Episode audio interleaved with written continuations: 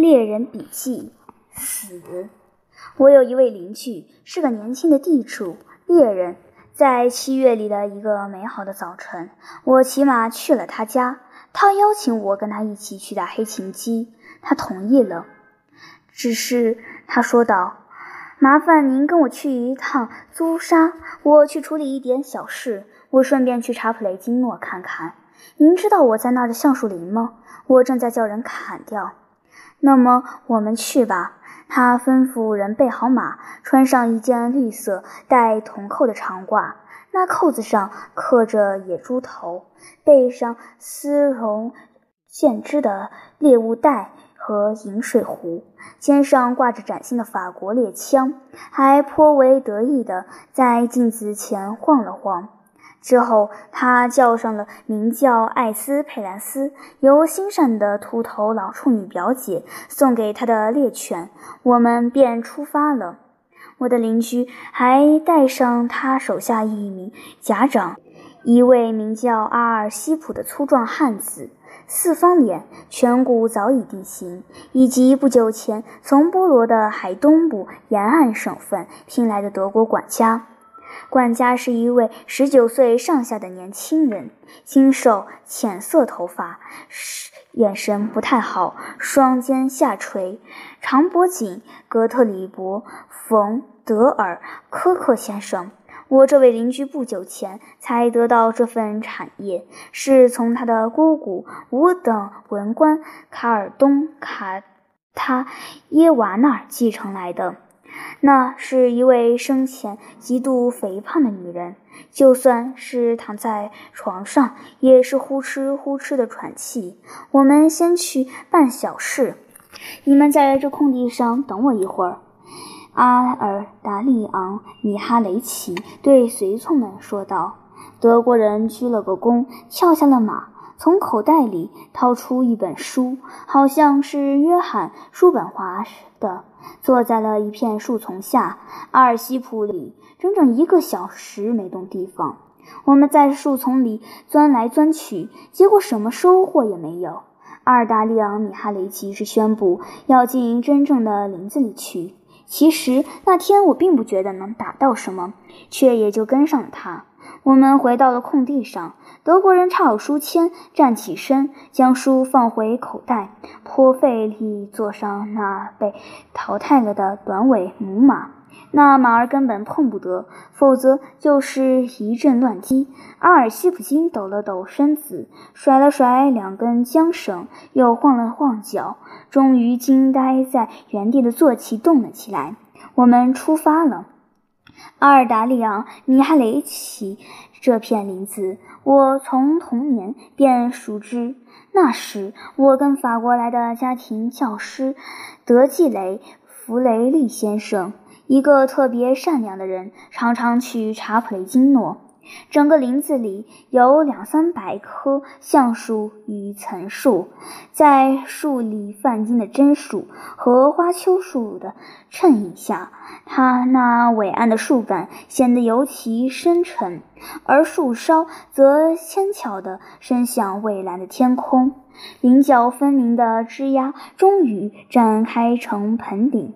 苍鹰、红脚隼、红隼啼叫着从静止的树梢上划过，身着华衣的啄木鸟在厚实的树干上嘟嘟敲着。东鸠与黄莺扯起清脆的嗓子，在茂密的树林间你唱我和。在低处的灌木丛中，知更鸟、黄鹂、柳莺在婉转啼叫。燕雀在林间的小径上匆忙来去，雪兔偷偷摸摸地在林子边上经过，不时警觉地站起来侧耳倾听。红褐色的松鼠轻盈地在树林间蹦来蹦去，忽然坐了下来，将尾巴高高竖过头顶。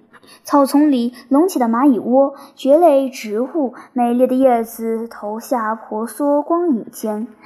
紫罗兰与铃兰正在盛放，密密地长满了红菇、蘑菇、卷边乳菇、橡树菇和红灿灿的蛤蟆菇。在宽阔的灌木丛间的水洼边，野草莓正泛着红光，树荫又是多么美妙呀！哪怕正是在正午的酷热里，林子也静谧如夜，充满清新的芬芳。那时我在查普德金总是玩得很愉快。于是，当我如今再次进入这片熟悉的林子，心情不免沉重。一八四零年无雪的严酷冬天，可真是没饶过我视为老友的橡树和层树们。只见它们干枯裸露着，躯干上偶尔泛出几片病态的绿色，忧伤地立在年轻的树苗上。小树苗已占领着位置，却无法取代它们。也有一些老树下方抽出了新的枝条，而原先那已没了生命的树枝，却绝望地向上伸着，仿佛在诉苦。早已死去的枝丫虽已不如原先那般茂密，却还是厚实的。有一些树皮已经剥落，还有的一些干脆瘫倒朽去，尸体一般躺在大地上。谁又能预想到，在查普雷金诺再见不到当初那美妙的树荫了呢？我望着死去的树木，不禁想：哎，你们是不是感到无限羞愧、伤心？我不由得记起科尔佐夫的诗句：那高尚的言语、傲然的力量、皇帝般的威仪去了哪里？如今为何你那碧绿的能量荡然无存？这是怎么回事，阿尔达里昂·米哈雷奇？我忍不住问道：“为什么这些树木没在第二年就干脆砍掉呢？如今它们连之前十分之一的价格都不值了。”他只耸了耸肩：“这得去问姑姑，当时有商人来过，开过价，缠着他呢。”我的上帝，上帝哦！冯德尔科克每走一步，叹一口气：“怎么会淘气成这样呢？怎么回事？我哪里淘气了？”我那邻居微笑着问道。我的意思是，多可惜呀！他对那些倒在地上的橡树尤其觉得可惜。的确，有的磨坊主原本是会为他们出个好价钱的。不过，那位侠长阿尔西普则安然自得，无动于衷。相反，他颇为惬意地骑着马在枯木间穿来穿去，不时用鞭子抽打着他们。我们到了伐木的地方。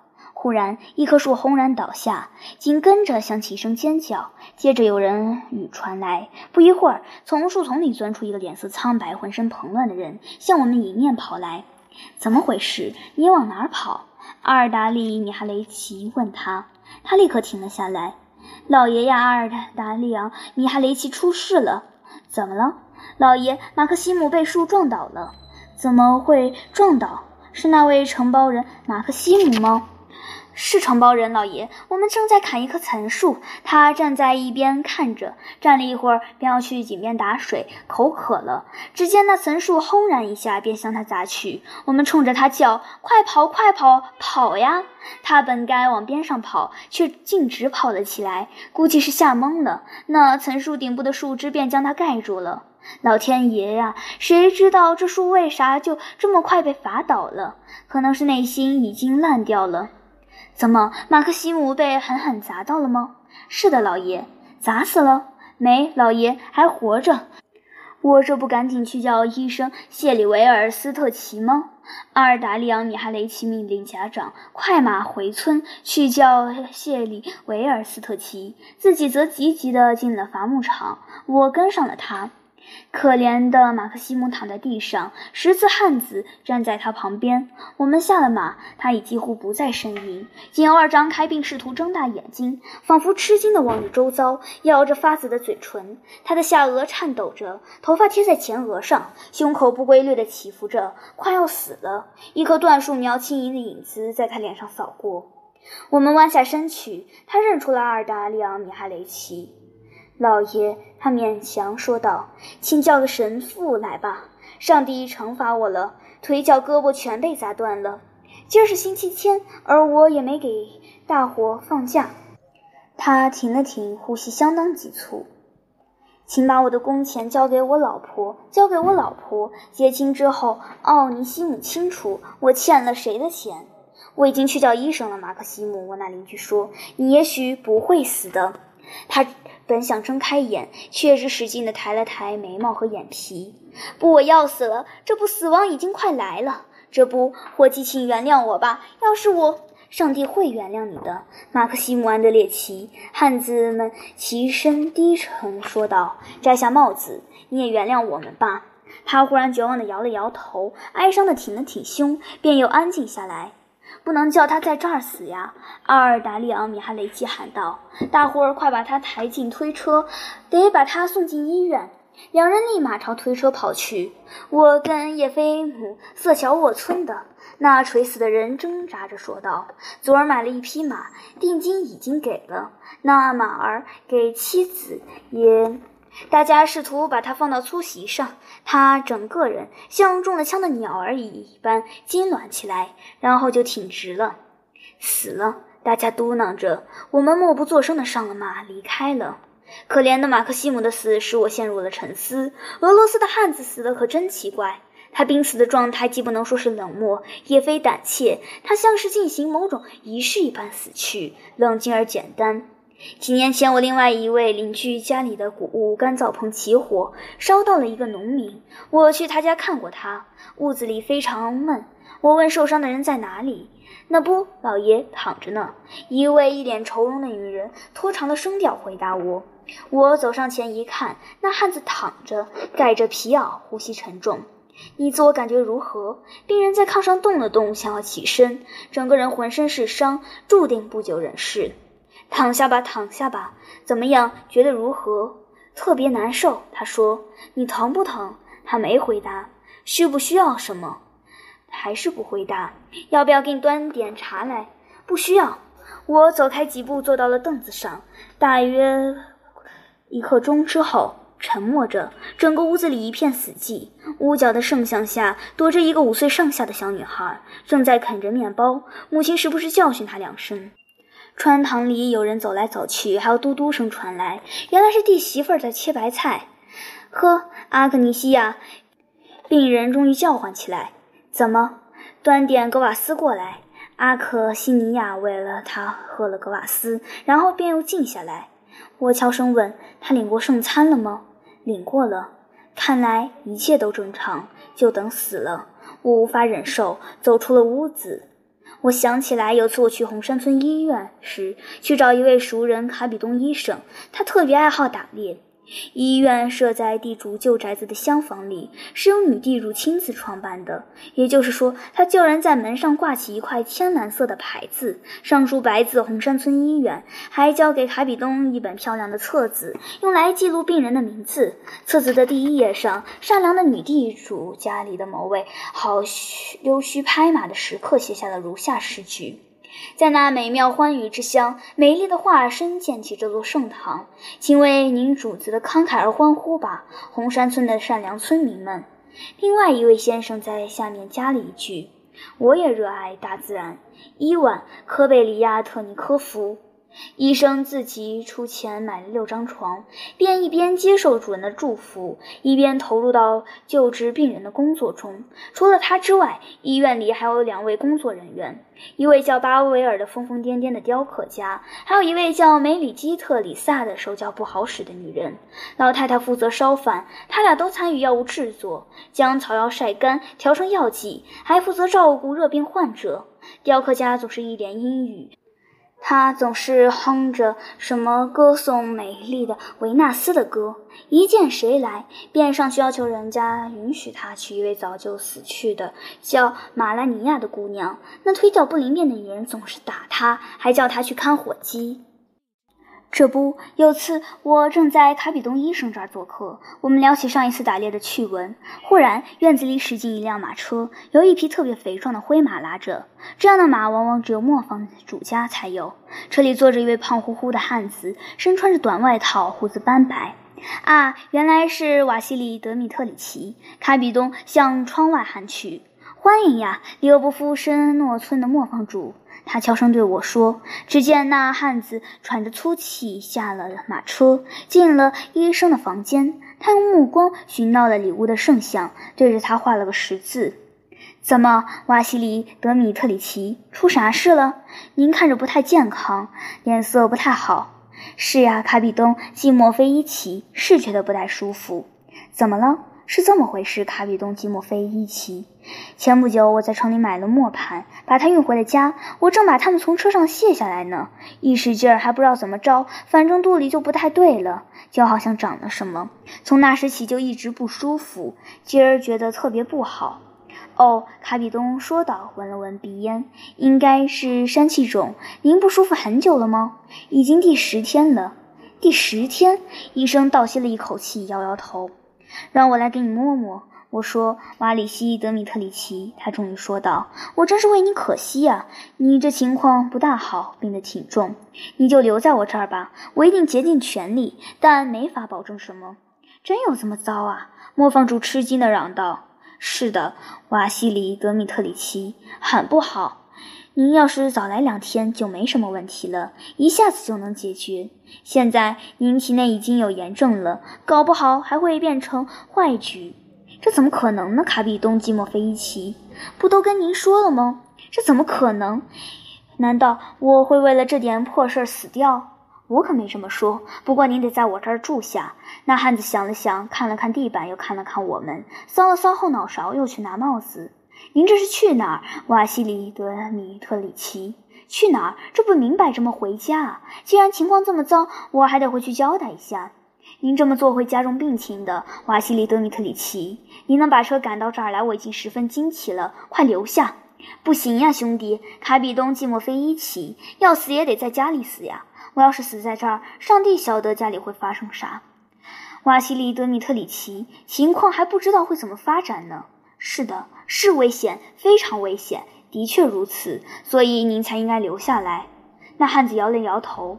不了，卡比东·季莫菲奇，我不留。您就给我开点药吧，只吃药不管用。都说了不住院，行吧，爱咋咋地。之后可别捶胸顿足。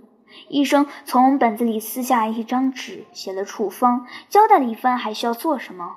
那汉子拿起纸，给了卡比东五十戈比，走出了屋子，上了车。别了，卡比东·季莫菲奇，请别记恨哈。既然如此，我家的孤儿以后也请关照一下吧。瓦里西，你给我住下！汉子摇摇头，抽打一下马儿，驶出了院子。我也走了出去，望着他的背影，路上满是泥泞，崎岖不平。磨坊主行进的很小心，并不急匆匆，灵活地驾驶着马儿，还跟过往的人打招呼。这之后的第四天，他便死去了。总的来说，俄罗斯人死的令人惊奇。这会儿，我想起很多逝去的人，我想起了你，我的老朋友，未能完成学业的大学生阿维尼尔·索洛科乌莫夫，多么善良的一个好人。我仿佛看到了你那因肺结核病侵蚀而泛着菜绿色的脸庞，你那稀疏的亚麻色头发，你那温存的笑容，热烈的眼神，你那修长的四肢。我仿佛听到了你微弱可亲的声音。你曾住在俄罗斯地主古拉克鲁皮亚尼科夫家，教他家的孩子弗拉和酒家识字、地理和历史，忍受着古拉那些沉重的玩笑、看门人的粗鲁行径、两名品行恶劣的学生的淘气。你时不时露出苦笑，却还是一丝不苟地完成女主人各种吹毛求疵的要求。晚饭后，当你终于卸下所有的包袱、课程，你坐在窗前，点起烟斗，享受着歇息的时光。你也会贪婪地翻阅着已经破烂不堪、泛着油光的厚杂志，那是土地测量员从城里捎来的。他跟你一样是个无家可归的苦命人。你是多么喜欢那些诗歌呀、小说呀，又是多么容易动情落泪。你笑的时候总是满心喜悦，你那颗孩童般的心里总是充满了对人们真诚的爱意，对一切善与美的崇高的感知。说实话，你算不上多么聪慧，你没有记忆的天赋，也并不特别勤奋。在大学里，你被认为是最差的学生之一。你在上课睡觉，在考试时庄重的一言不发。但是，是谁因为同学的成功而满心欣喜，呼吸急促？是阿维尼尔？是谁对朋友的崇高使命坚信不疑？是谁念起他们的名字时满是骄傲，激烈的维护他们的名誉？是谁毫无妒忌与自恋，无私的奉献自己？是谁总是乐意的顺从那些连给他系鞋带都不配的人？这些都是你，是你，善良的阿维尼尔。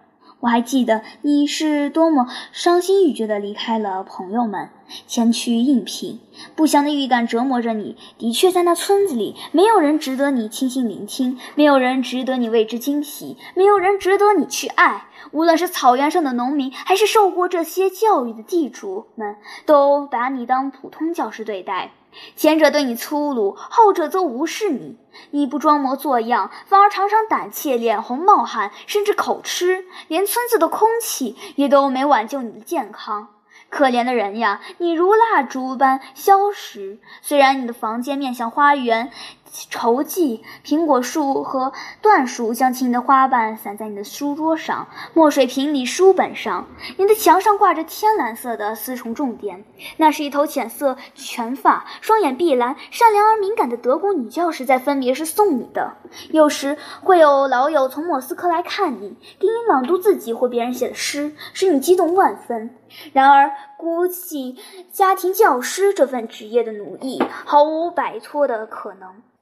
无休止的秋冬轮回间，那病症也步步紧逼。可怜那位尼尔呀，在索洛科乌莫夫死前不久，我去拜访了他，他已几乎无法行走。地主古尔。克鲁皮亚尼科夫倒是没将他赶出家门，却再也不给他发薪水了，还给酒家请了个新老师。弗拉则被送去了武备学校。阿维尼尔坐在床边老旧的伏尔泰式的椅子里，天气非常舒爽，秋季明亮的蓝色。快乐地闪耀在一片深褐色的落光了树叶的椴树林上空，只有零星的尚未落尽的叶子的枝桠举着黄灿灿的叶片随风摆动，粗粗作响。大地被霜冻所制服，此时则冒着汗珠，在阳光下慢慢化开。玫红色的阳光斜斜地扫着苍白的草儿，空气中弥漫着某种轻微的吱呀声，园子里工人们的谈话声清晰可闻。阿维尼尔披着一件破旧的布哈拉长褂，绿色围巾在他消瘦的、脱了相的脸上投下死亡的阴影。他对我的到来表现得很兴奋，伸出手来，还试图与我聊天，却又咳嗽起来。等他安静下来，我坐到了他的身旁。阿维尼尔的膝盖上放着一个笔记本，里面是他细心抄下来的科尔佐夫的诗歌。他微笑着用手敲敲那本子，这才是诗人啊！他竭力忍住咳嗽，说道，接着就要用到微弱的、依稀可闻的声音念道：“是鹰的翅膀被紧紧缠绕，还是它的前路早已注定？”我赶紧叫他停下，一声不许他说话。我知道什么可以使他高兴。索洛科乌莫夫从未对学问特别上心过，却对如今的思想家们有了什么成就非常好奇。之前他会叫住某位同学，问这问那，听着对方的讲述感到吃惊，还笃信不疑。之后便会四处重复对方的话。他对德国哲学曾经特别感兴趣，我跟他讲起了黑格尔。阿维尼尔深信他晃着头，抬起眉头，微笑着念叨着：“明白，明白了。啊，不错，真是不错。”一个濒死的无家可归的人的孩童般的好奇心，使我感动落泪。需要说的是，与通常的肺结核病人不同，对于病情，阿维尼尔丝毫不自欺。又能怎样呢？他既不叹息，也不垂头丧气，甚至对病情提也不提。他攒足了力气讲起莫斯科来，聊了聊同学们、普希金、俄剧、俄罗斯文学，回忆起了我们那些聚会和圈子里的那些热烈的交谈。讲到两三位过世了的友人，他还叹了口气。